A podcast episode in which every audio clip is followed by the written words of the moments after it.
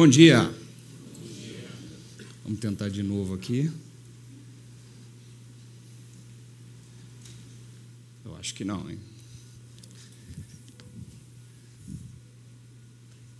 Eu não sei se você, como eu, é, chega essa época do ano, o nosso coração fica ansioso, alegre. É uma época bonita, né? Não? A gente escutar músicas como essa que dizem: Minha alma engrandece ao Senhor, o meu espírito se alegra no meu Salvador. Isso, isso tem que mexer com a gente. E, e chega dezembro, existem as pessoas que ficam meio nostálgicas, mas existem as pessoas que se alegram e celebram. E, e, e parece que o coração quase explode com essa alegria que essa época do ano vem trazer para a gente. Nós chegamos em dezembro. E, e, junto com ele, parece que toda a cidade é envolta numa atmosfera de brilho, de luz, dourado, verde, vermelho. Não é assim?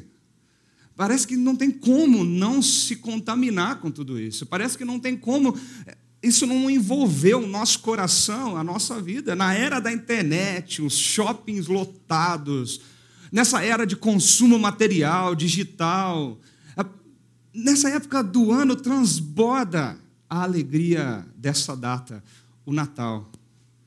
Eu tenho certeza que de alguma, de alguma forma você também se deixa ser levado, se deixa ser emocionado e faz alguma coisa nessa época do ano. Alguns colocam uma guirlanda simples ou, ou bem bonita na porta de casa. Nós montamos as nossas árvores de Natal. A família toda se reúne em algum momento do dia ou da noite. As crianças curtem esse momento, as crianças querem participar do momento de construir essa, essa essa árvore, as bolinhas, o pisca-pisca, parece que tudo está envolvendo o nosso coração, tudo está envolvendo esse clima de Natal, esse clima de dezembro. E quando a gente chega no shopping, a gente se depara com essa cena. Uma fila gigante, e um monte de criança ali, com aquela expectativa daquele velhinho de barba branca com um gorrinho vermelho sentado num trono, com algumas pessoas do lado, e o cenário é clássico: algumas renas, alguma coisa que tenta imitar a neve, afinal de contas, num, num país tropical como o nosso, só algodão mesmo para dar conta disso, né? As crianças estão ali, e, e, e, a expectativa no coração de sentar no colo daquele velhinho e, e talvez olhar nos olhos dele, entregar um papel escrito, aquela expectativa que nós mesmos criamos nela, que se ela for boazinha, se comportar durante o ano, ela pode escrever uma cartinha para esse velhinho que ela, ela pode ganhar, pode ser surpreendida com um presente no dia 24 de dezembro. Você tem visto esse clima? Lojas, escolas, casas, ruas inteiras, toda a programação da cidade se volta para essa data, tudo ficou vermelho e verde. Tudo ficou cheio, os prédios estão cheios de pisca-piscas. Nós vemos luzes espalhadas por todos os ambientes. Mas eu não sei se, assim como eu, você se pergunta também por quê? Qual, qual, é o motivo real, o sentido de tudo isso que está acontecendo nesses dias, quando começa dia 1 de dezembro e tudo, hoje, muito antes, mas e tudo começa a se transformar? Por que, que nós criamos essas histórias? Por que nós contamos elas para as nossas crianças? Por que nós incentivamos a fila do shopping? Meu amigo, essa manhã eu queria te convidar para uma reflexão diferente. Porque essa história não tem nada a ver com bolas vermelhas e douradas, um velhinho no trono, rena, neve. Essa história não tem nada a ver com um gorro vermelho. Não tem nada a ver com chaminé, meias penduradas nas janelas. É, essa história não tem nada a ver nem com uma árvore e uma estrela na ponta. Eu queria convidar você essa manhã para uma reflexão sobre o que de fato significa essa história. O que significa o mês de dezembro para nós?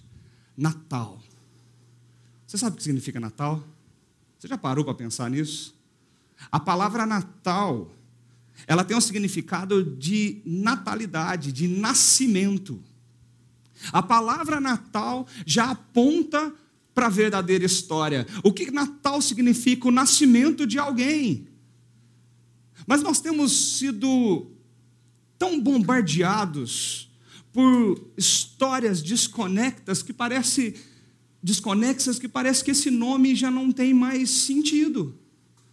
Você conta a história do Papai Noel para os seus filhos, mas se Natal significa que alguém nasceu, quem nasceu nessa história?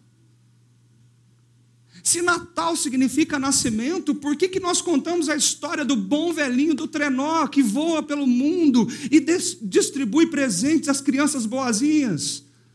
Essa história não começa na neve nem na chaminé. Essa história ela acontece num campo. Ela começa num campo. Um ambiente que talvez muitos de nós teríamos medo de estar numa noite nessa época do ano. Quando nós conseguimos sobreviver a essas histórias inocentes, mas que tentam substituir a verdadeira mensagem do que significa Natal, nós conseguimos agora olhar para uma outra narrativa.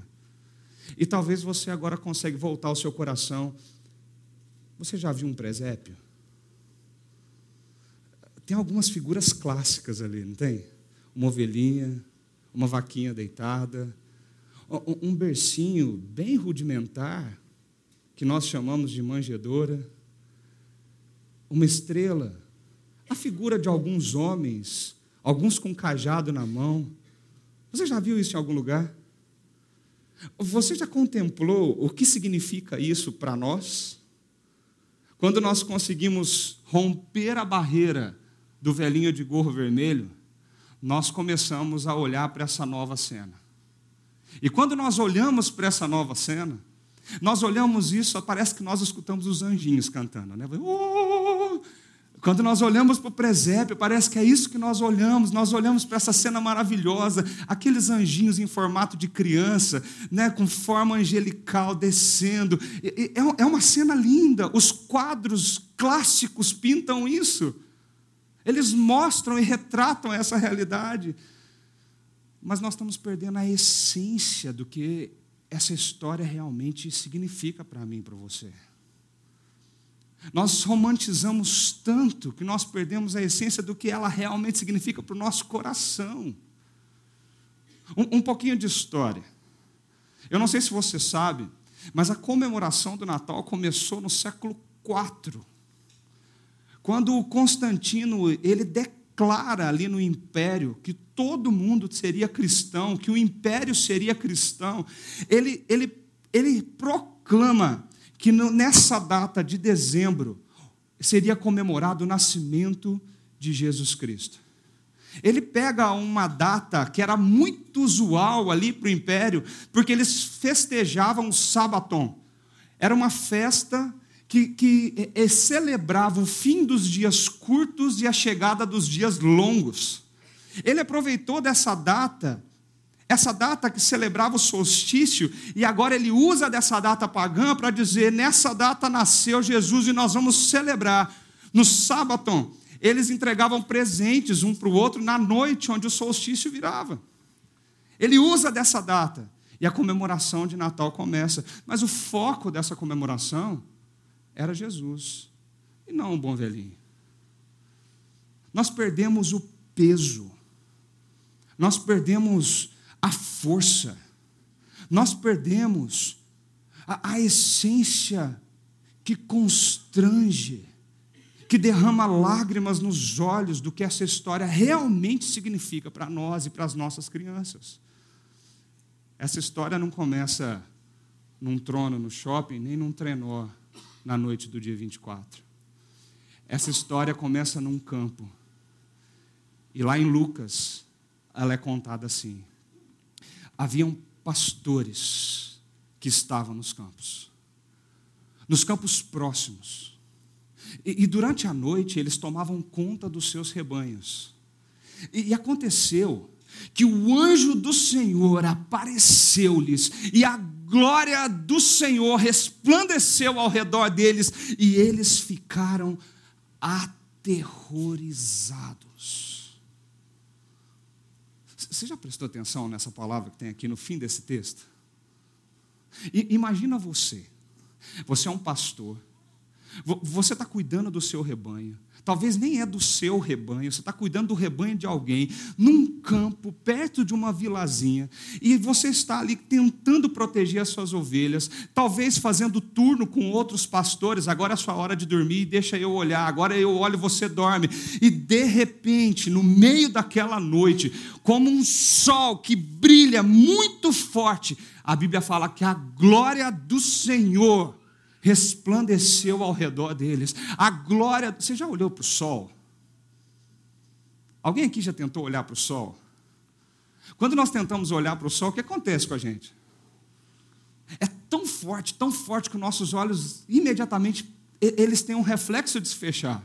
Porque nós não conseguimos ficar com o olho fixo, nós não conseguimos prender o nosso olhar para aquela luz tão forte. A glória do Senhor é como um sol que brilhou naquela noite. E quando a glória do Senhor os envolveu, o que, que eles sentiram? Medo. Eles não ouviram os anjinhos cantando. Oh!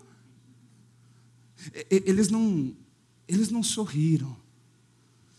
Eles não ficaram saltitantes de alegria. A primeira coisa que esses pastores sentiram foram foi medo.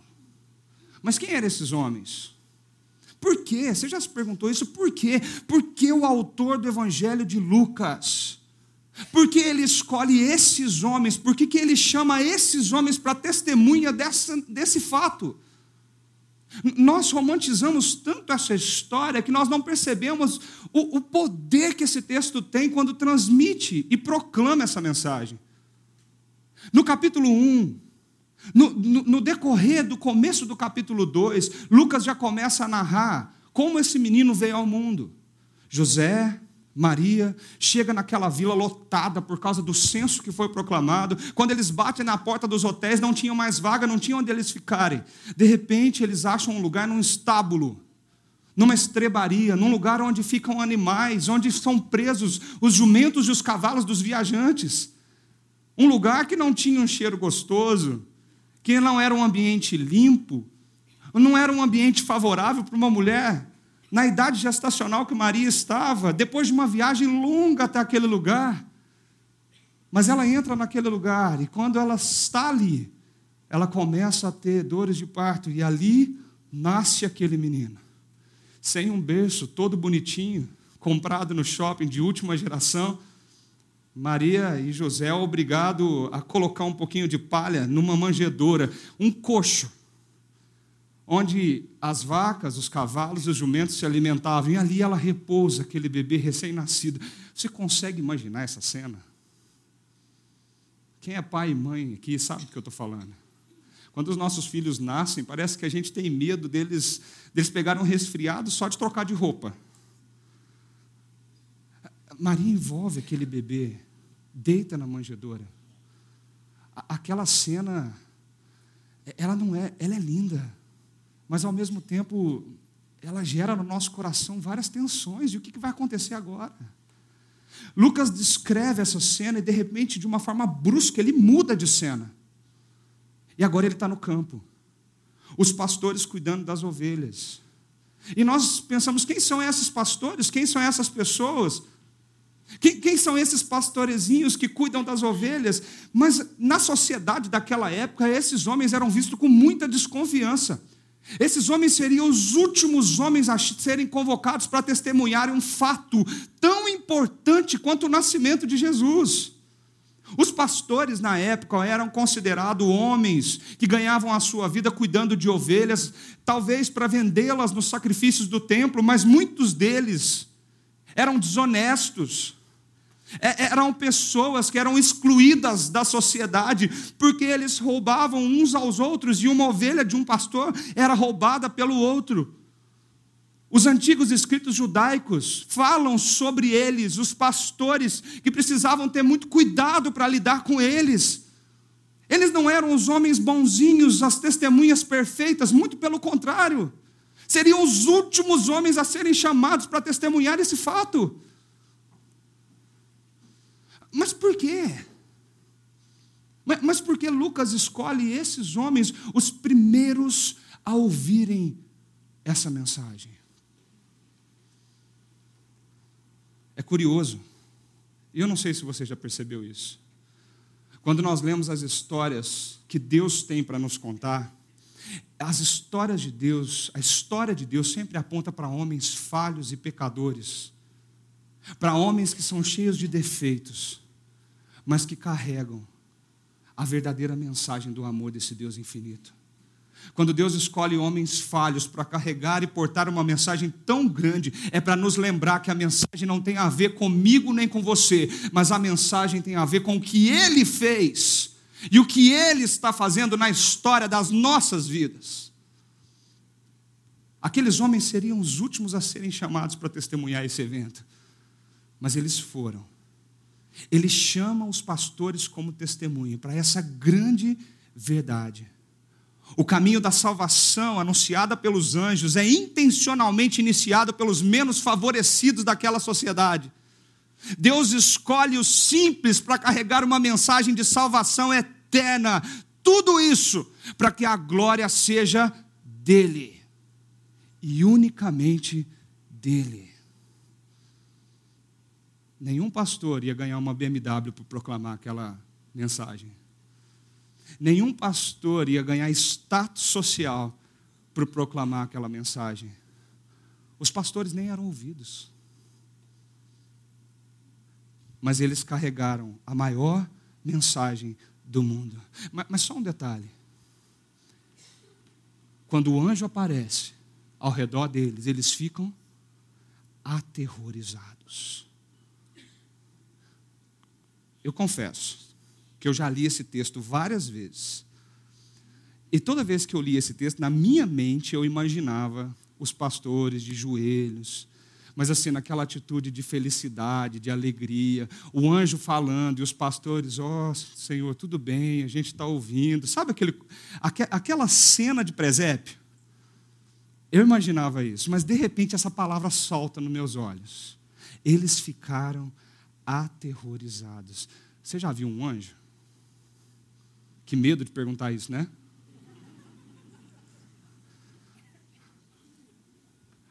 Olha, eu vou te falar uma coisa. Uma coisa, eu vim aqui na igreja domingo de manhã e ouvi um pastor falando aquilo que a Bíblia fala.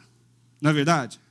É um homem simples como eu, um homem pecador como eu, é alguém que erra o tempo todo, alguém que tem que pedir perdão para vocês, para mim, pedir perdão para Deus, pedir perdão para a esposa todo dia. Por quê? Porque a gente erra, a gente é cheio de falha. Uma coisa é você ouvir essa mensagem num vaso de barro quebrado como esse aqui. Outra coisa é você estar trabalhando num dia ordinário, numa noite normal da sua vida, você está a caminho do trabalho, cuidando dos seus afazeres e de repente o anjo aparece. E, e, e ele, e, e ele para você que, que você ia sentir? Eu, eu, fiquei, eu fiquei alguns minutos me imaginando se eu ia desmaiar, ajoelhar, cair no chão, sair correndo, se eu ia gritar. O que, que eu iria fazer? Eles ficaram aterrorizados. A palavra aqui é muito forte no original. A palavra aqui, ele fala que eles ficaram cheios de medo. Meganfobos. É, é um medo acima do normal eles ficaram totalmente envolvidos por esse medo quando eles viram o anjo que iria proclamar uma verdade e a glória do Senhor sobre eles. Quando nós lemos as Escrituras, outras vezes isso acontece. Isaías, quando tem um encontro com Deus, ele cai no chão. O profeta Isaías cai no chão. E é como se o coração dele dissesse: Morri. Jó, quando vê Deus, ele reconhece a fraqueza, a pequenez, a insignificância dele para um Deus tão grande se revelar a ele pessoalmente. Jeremias diz da, do quanto ele era miserável diante da glória de Deus.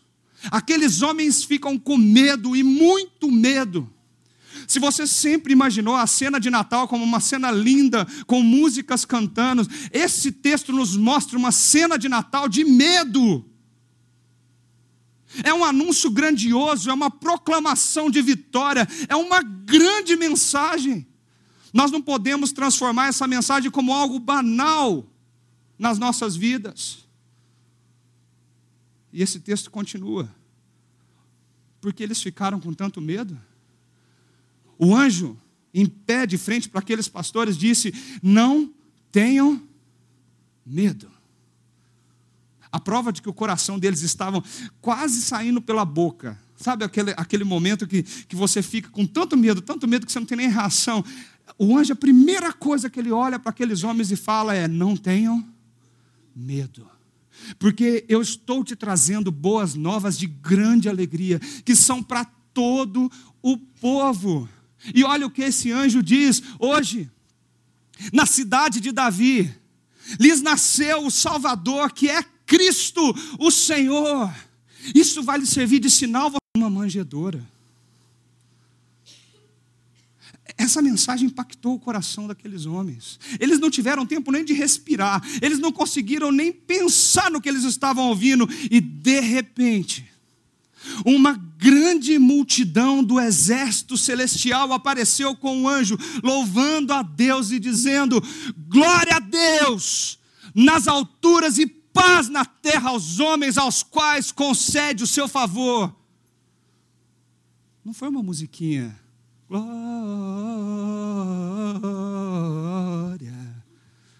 Não foi assim. Você consegue perceber essa cena, gente? Uma grande multidão do exército celestial aparece naquele lugar. E de repente aquele exército de anjos começam a marchar e gritar: glória a Deus nas maiores alturas e paz na terra aos homens, aos quais Ele concede o seu favor. Você já viu aquele filme Esparta? Do, do filme de Esparta 300?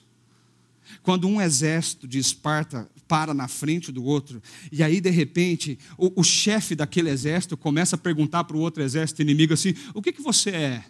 Aí eu falo, ah, eu sou arqueiro. Não, qual a sua profissão? Eu sou, eu sou marceneiro. E eles começam a responder alguma coisa. E ele vira para o exército dele e fala, exército, o que, que vocês são? E eles gritam, uh, uh, sabe aqueles berros que eles dão de intimidação.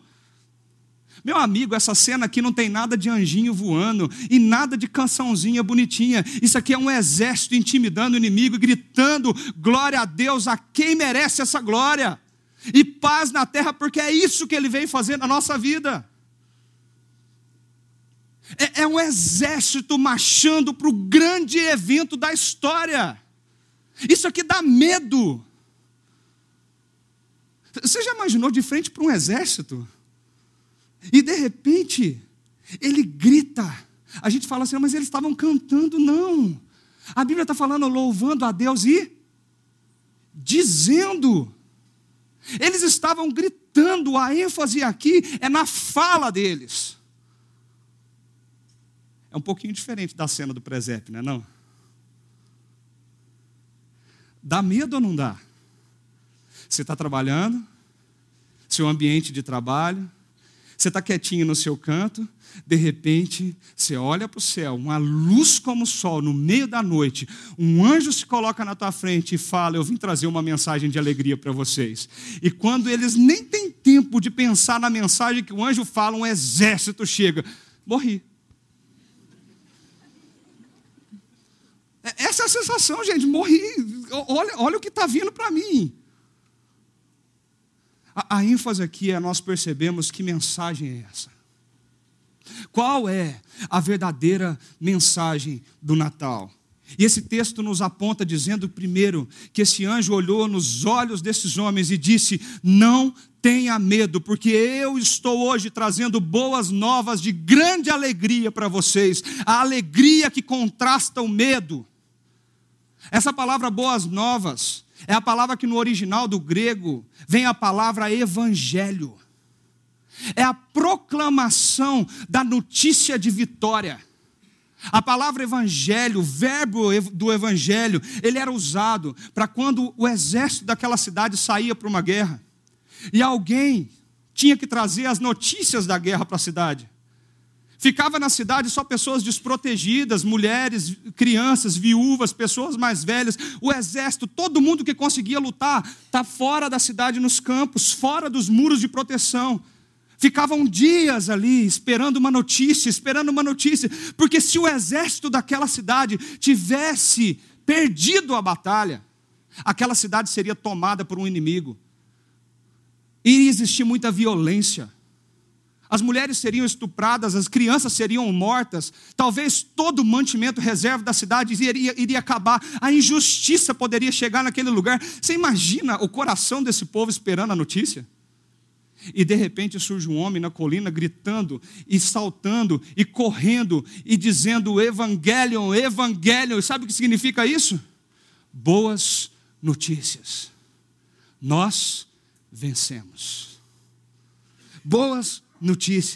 Nós vencemos. A proclamação de vitória que traria paz para o coração daquele povo. O anjo para o medo daqueles homens e diz: Não tenha medo, porque eu estou trazendo evangelho. Eu estou trazendo boas notícias para vocês. Eu estou trazendo para vocês a notícia daquele que salvou as nossas vidas. Essa notícia tem que trazer alegria para o nosso coração. E a primeira pergunta que eu queria fazer para você, meu querido, e que eu me fiz essa pergunta durante essa semana: o que essa mensagem tem trazido ao teu coração?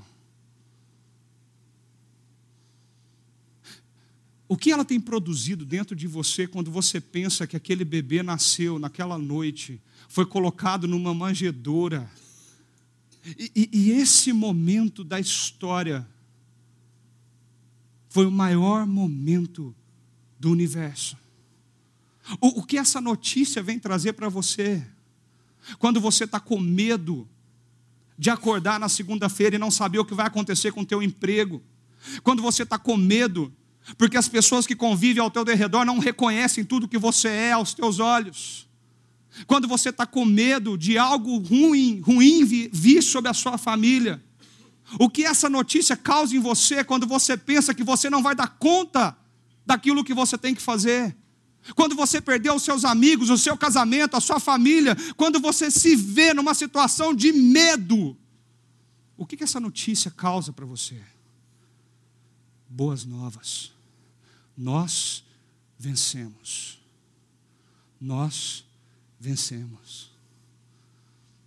O anjo olha para aqueles pastores e diz assim para ele: Hoje, hoje, na cidade de, Navi, de Davi, lhes nasceu o Salvador, que é Cristo, o Senhor.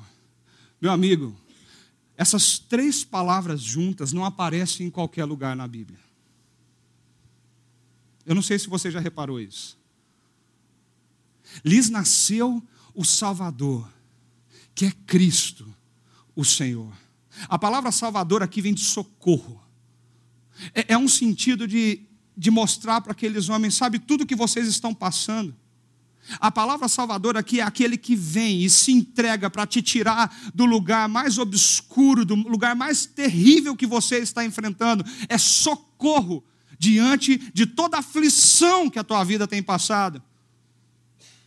A palavra Cristo aqui vem apontar para o Messias prometido há tanto tempo atrás, que cumpriria as profecias do Antigo Testamento e faria aquilo que Deus nos prometeu, nos redimindo, nos, nos perdoando, derramando o seu amor para conosco. Ele é o Messias, ele é o esperado. E a palavra Senhor aqui é uma palavra muito importante. Kyrios. A palavra Kyrios é a palavra usada para o César. O César, o grande imperador, o César que dominava o império, o César que governava todas as coisas. E quando o império de Roma era trocado, quando o governo de Roma era trocado, anúncios como este eram espalhados por todo o império dizendo que o César, o Quírios, nasceu para livrar a sociedade da injustiça, da pobreza e da maldição. Aqueles homens excluídos da sociedade escutam uma mensagem: esse bebê que nasceu, ele é o Senhor. Ele é o Quírios. Significa que Deus olhou para o mundo que ele criou, olhou para nós, viu caos em que nós estávamos imersos ele se inseriu nesse mundo real. Ele veio ao mundo como homem. O grande criador do universo se esvaziou e se transformou num bebezinho em uma manjedora, mas proclamando a todos que ele é Senhor sobre tudo e sobre todos. Quando eu penso nessa realidade, eu penso na minha vida. E se essa mensagem é as boas novas de vitória e grande alegria para mim, acreditar que nasceu o Salvador, que é Cristo Senhor, impacta o meu coração em todos os aspectos. Porque isso diz que eu não sou senhor da minha vida, Ele é o Senhor de todas as coisas. Eu não sou senhor sobre a minha existência, Ele é o Senhor sobre tudo que me envolve. Ele é o Senhor. Quando eu olho para essa mensagem, a verdadeira mensagem do Natal, do Natal que nasceu o meu Salvador, logo eu me pego pensando, eu preciso de um Salvador. Mas para me salvar do quê?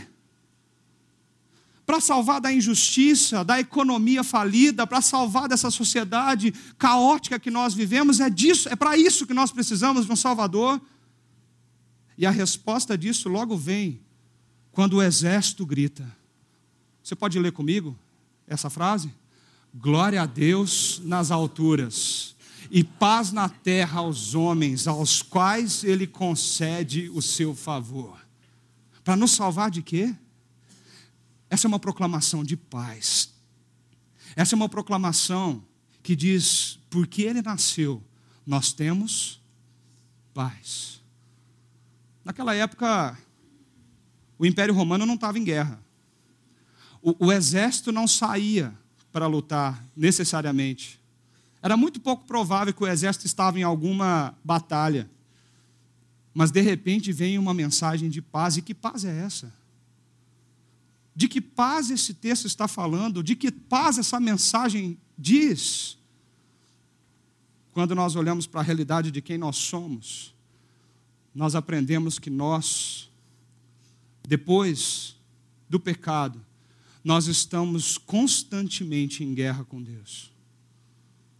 Um texto de Romanos capítulo 5 fala assim: tendo sido, pois, justificados pela fé, nós temos paz com Deus. Por nosso Senhor Jesus Cristo, por meio, meio de quem obtivemos acesso pela fé a essa graça, na qual agora estamos firmes e nos gloriamos na esperança da glória de Deus sem a paz trazida por aquele bebê, sem a paz trazida pelo Rei do universo, sem a paz que o sacrifício de Jesus traz, nós estamos em guerra com Deus.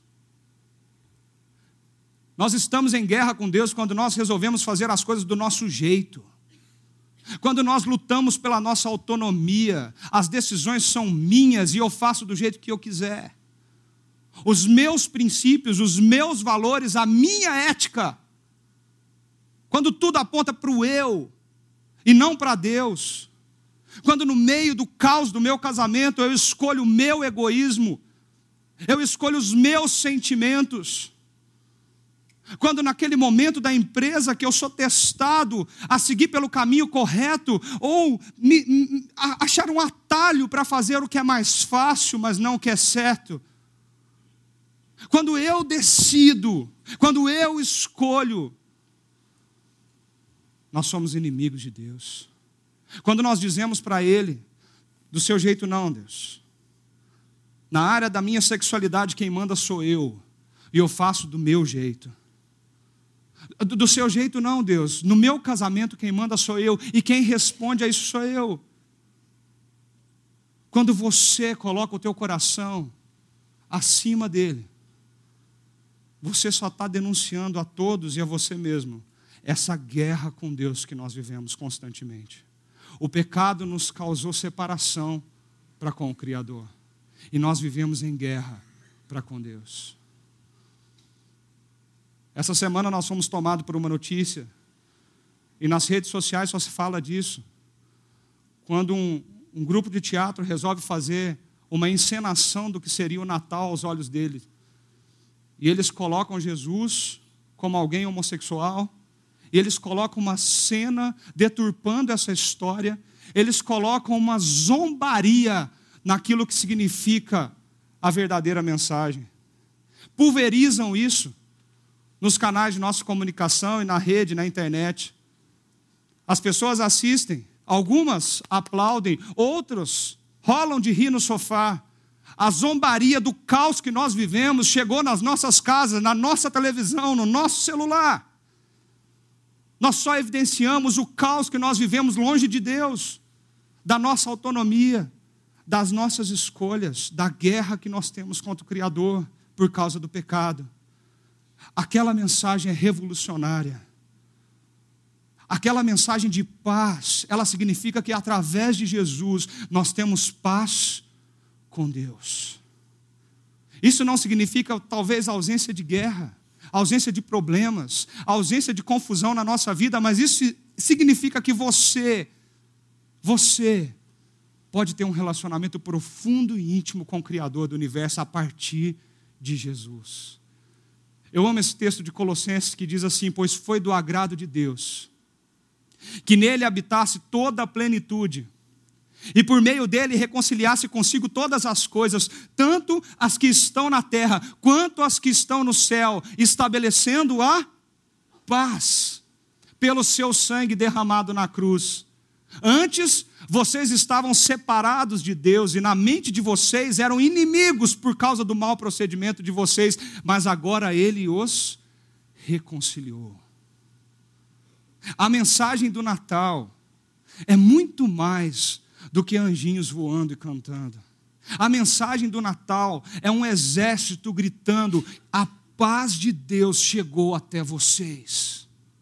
A paz de Deus chegou até o coração de vocês. Nós vencemos, nós vencemos a separação, nós vencemos o pecado, nós vencemos em Cristo Jesus a condição,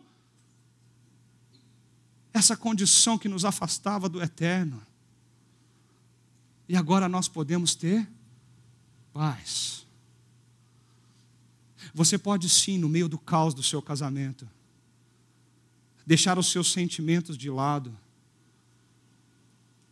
parar de olhar para os seus princípios egoístas e optar pelos caminhos que Deus aponta para cada um de nós, sabendo que os caminhos de Deus é um caminho de paz. Você pode sim na tua ética profissional, levantar a bandeira daquele que te salvou na cruz e dizer não para algumas coisas, para aquelas que ofendem a Deus. Porque os caminhos que Deus aponta, por mais que na hora nos tragam problemas na sociedade atual, são caminhos de paz no nosso coração. Nós somos reconciliados com Ele através dessa paz. Sabe o que isso, isso fala ao meu coração? Essa é a mensagem de Natal. E, e, e se aqueles pastores ouviram isso, se isso ficou registrado para nós até hoje, se Deus trouxe essa mensagem para nós aqui essa manhã, é porque Ele espera do nosso coração uma atitude para com isso. Algo essa mensagem produz na nossa vida. E ela produziu algo na vida daqueles homens. O texto continua dizendo assim: Quando os anjos os deixaram e foram para os céus, os pastores disseram uns aos outros: Vamos a Belém. E, e, vejamos isso que aconteceu e que o Senhor nos deu a conhecer. Então eles correram para lá e encontraram Maria e José e o bebê deitado numa manjedoura. Depois disso, depois de o verem, Contaram a todos o que lhes fora dito a respeito daquele menino, e todos os que ouviram o que os pastores diziam ficaram admirados. Maria, porém, guardava todas essas coisas e sobre elas refletia em seu coração. Os pastores voltaram, glorificando e louvando a Deus por tudo o que tinham visto e ouvido, como lhes fora dito. Algumas atitudes nós podemos ver depois que nós ouvimos essa história. Eles correram, eles viram, eles contaram, eles proclamaram aquela notícia maravilhosa a todos que eles encontraram depois que viram. Mas de uma forma enfática, o autor destaca esse evento. Maria, porém, guardava todas essas coisas e sobre elas refletia em seu coração. Quando os pastores chegam naquela cena e veem aquele presépio real, eles olham para aquele bebê envolto nos panos, deitado naquela manjedoura, eles olham para Maria, olham para José, eles contam para eles o que eles tinham visto. Eu imagino o medo sendo relatado, o temor que eles ficaram quando eles viram aquele exército diante deles. Mas que agora os olhos deles contemplavam a verdade do que essa notícia trazia. Maria ouviu e ela guardava essas coisas no seu coração e refletia isso. Essa palavra refletir, ponderar, é de uma forma cognitiva. É, é uma palavra usada para dizer assim: qual é o contexto disso, como eu estou inserida nisso, como eu me conecto a essa história que eu estou ouvindo. Era como se Maria estivesse ligando os pontos que, do, das coisas que já aconteceram com ela, do anjo que chegou a falar com ela mesmo. E agora os pastores testificando tudo isso, uma coisa ligada na outra, e Maria se contextualizava. Essa palavra é forte porque é um movimento de você pensar no seu coração como isso se encaixa na minha vida e em tudo que eu sou. Maria olhou aquela cena e ela perguntou: o que isso tem a ver comigo? Como eu fico depois dessa história? Como eu ajo em relação a isso? É isso que o Natal tem que produzir no nosso coração. Nós não podemos ouvir essa história e depois de ouvi-la ficarmos apáticos, como se ela não significasse absolutamente nada para nós. Se nós acreditamos naquilo que o exército gritou, se nós acreditamos na frase do anjo dizendo: Hoje nasceu o Salvador das nossas vidas, essa história não pode simplesmente não significar nada para cada um de nós. Nós precisamos voltar o nosso coração para essa realidade e, no mínimo, perguntar para nós mesmos: o que muda na minha vida? Quando eu sei que o Salvador nasceu, que Deus se esvaziou da sua glória e veio aqui na terra habitar como um homem entre nós. O que muda nas minhas atitudes, o que muda na minha fala, o que muda na forma como eu trato as pessoas que moram comigo, o que muda como eu me conduzo no trânsito, o que muda a minha vida saber dessa realidade. Mas Maria também guardou todas essas coisas no seu coração. E a palavra aqui é muito bonita porque tem um sentido de entesourar. É de fazer daquela verdade um tesouro para a alma é transformar aquilo na verdade mais preciosa que ela possuía, é valorizar. A, a, palavra tem um sentido de manter a chama viva a respeito dessa verdade. É como nós, diante do fogo, soprando aquelas brasas para que o fogo todos os dias revivesse, todos os dias se aquecesse, todos os dias voltasse a queimar.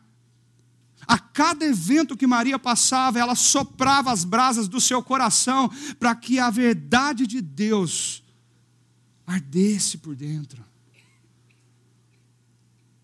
Eu, eu parando essa semana para pensar e meditar sobre esse texto, eu fiquei pensando na minha vida. Todo dezembro, ano após ano, nós estamos chegando em dezembro. Nós ouvimos essa história, nós vemos os cenários. Nós enfeitamos a nossa casa, nós vamos aos shoppings lotados, nós vemos as filas do Papai Noel, nós vemos o que a cidade vira em dezembro. Nós sabemos o que significa Natal, o que significa a verdadeira história do Salvador que veio até nós.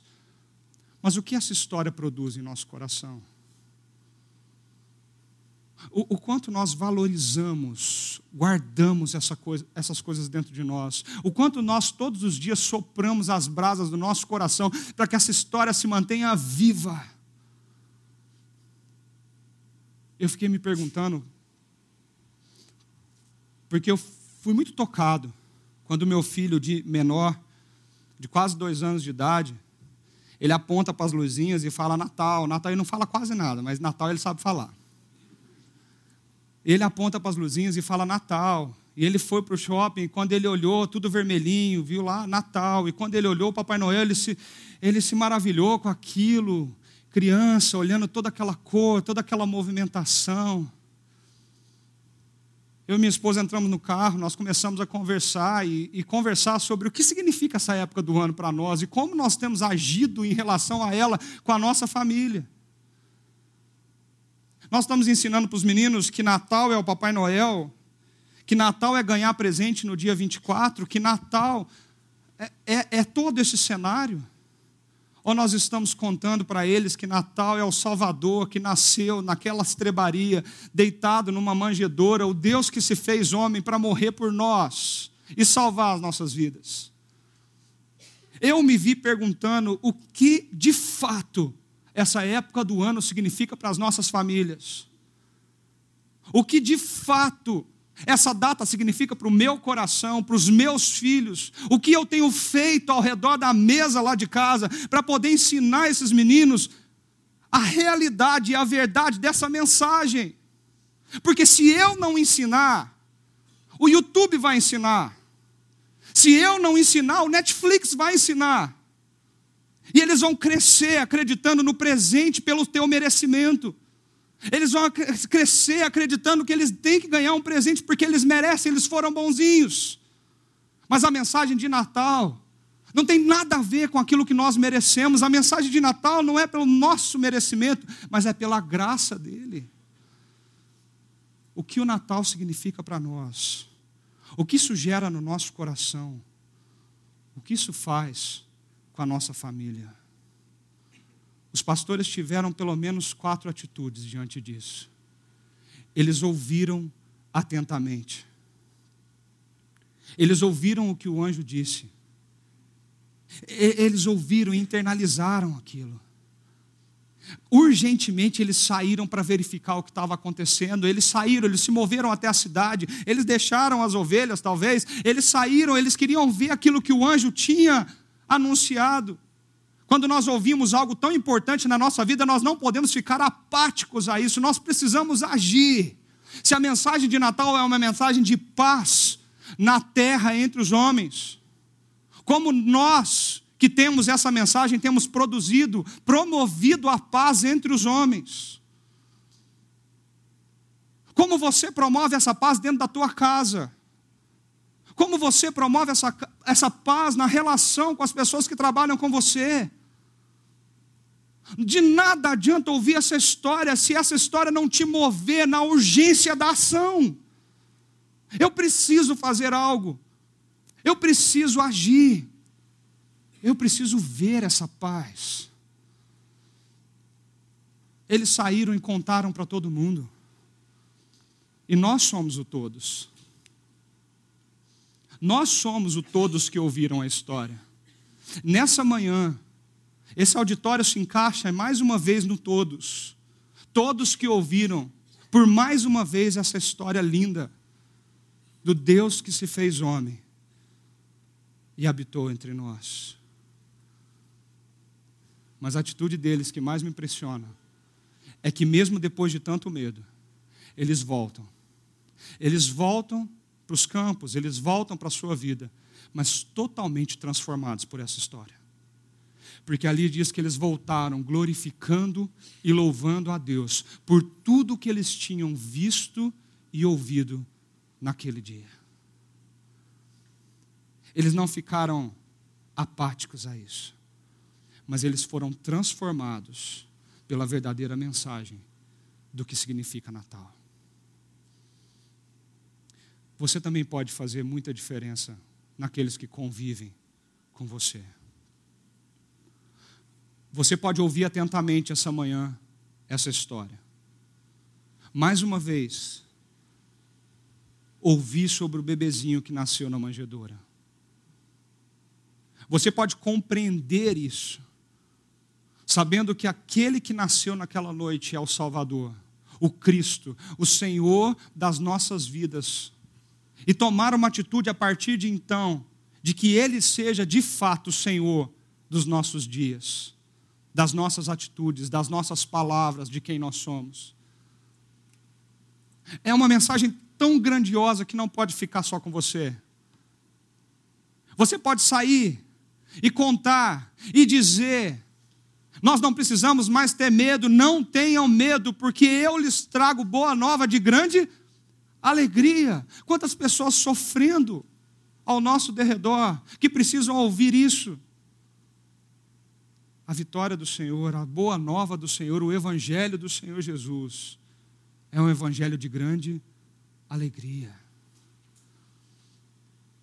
Mas deixe-se essa manhã ser impactado por essa mensagem, para que o seu coração seja transformado e você possa voltar louvando e glorificando a Deus pela realidade da verdadeira história do Natal. Não do gorrinho vermelho, mas da manjedoura. Não do glamour dos shoppings, mas da estrebaria.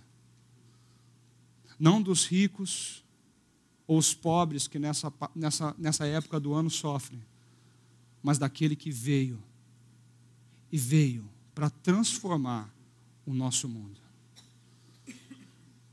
Eu gostaria de deixar três perguntas essa manhã para refletirmos sobre esse grande presente que nós recebemos e que para nós significa muito. A primeira delas é que você saia desse lugar essa manhã pensando o que significa o Natal para você e para a sua família.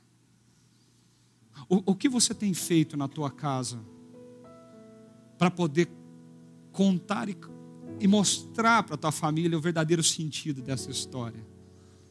Coisas simples, não precisam ser coisas grandes e complexas. Esse ano eu me propus a pegar um simples devocionário e, usando do devocionário, aproveitando dessas datas tão bonitas que se iniciou domingo passado, que no calendário litúrgico cristão nós chamamos de advento.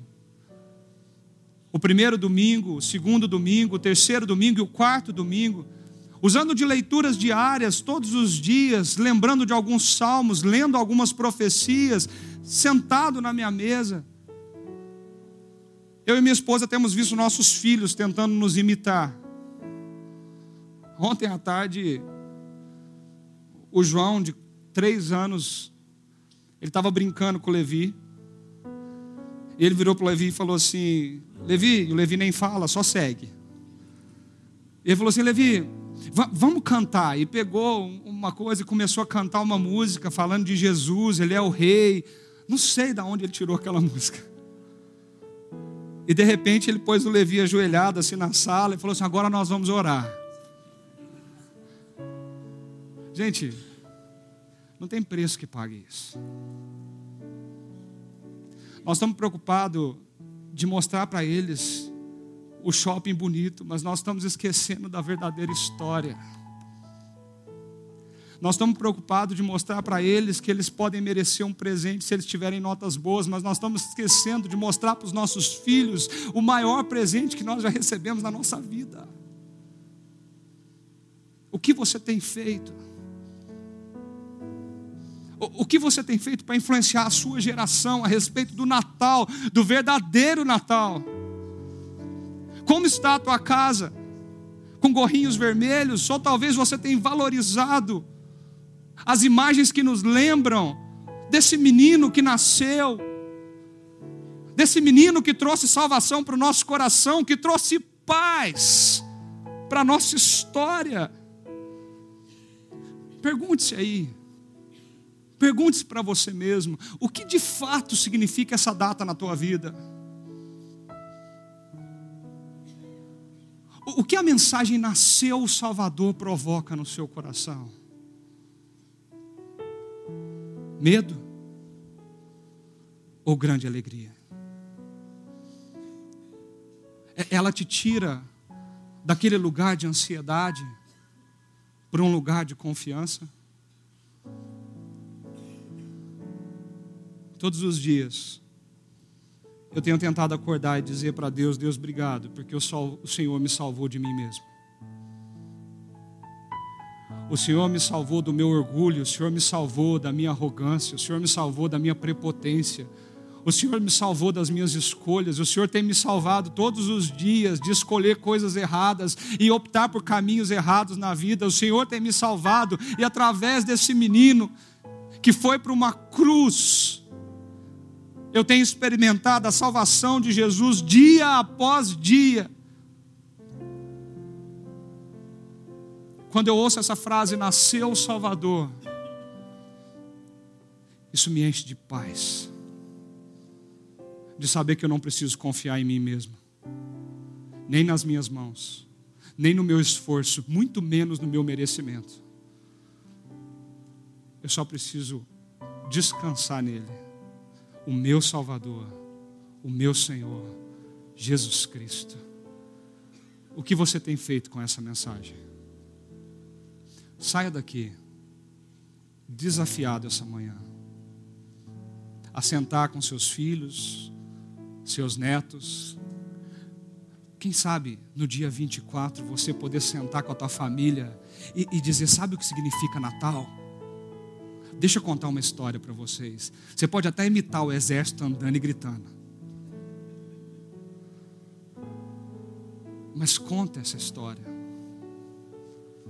Essa história salvou a nossa vida. Conte essa história. Não deixe a história do bom velhinho do trenó ficar maior que a história do nosso Deus conosco, deitado numa manjedoura numa noite que salvou a nossa vida. Vamos orar?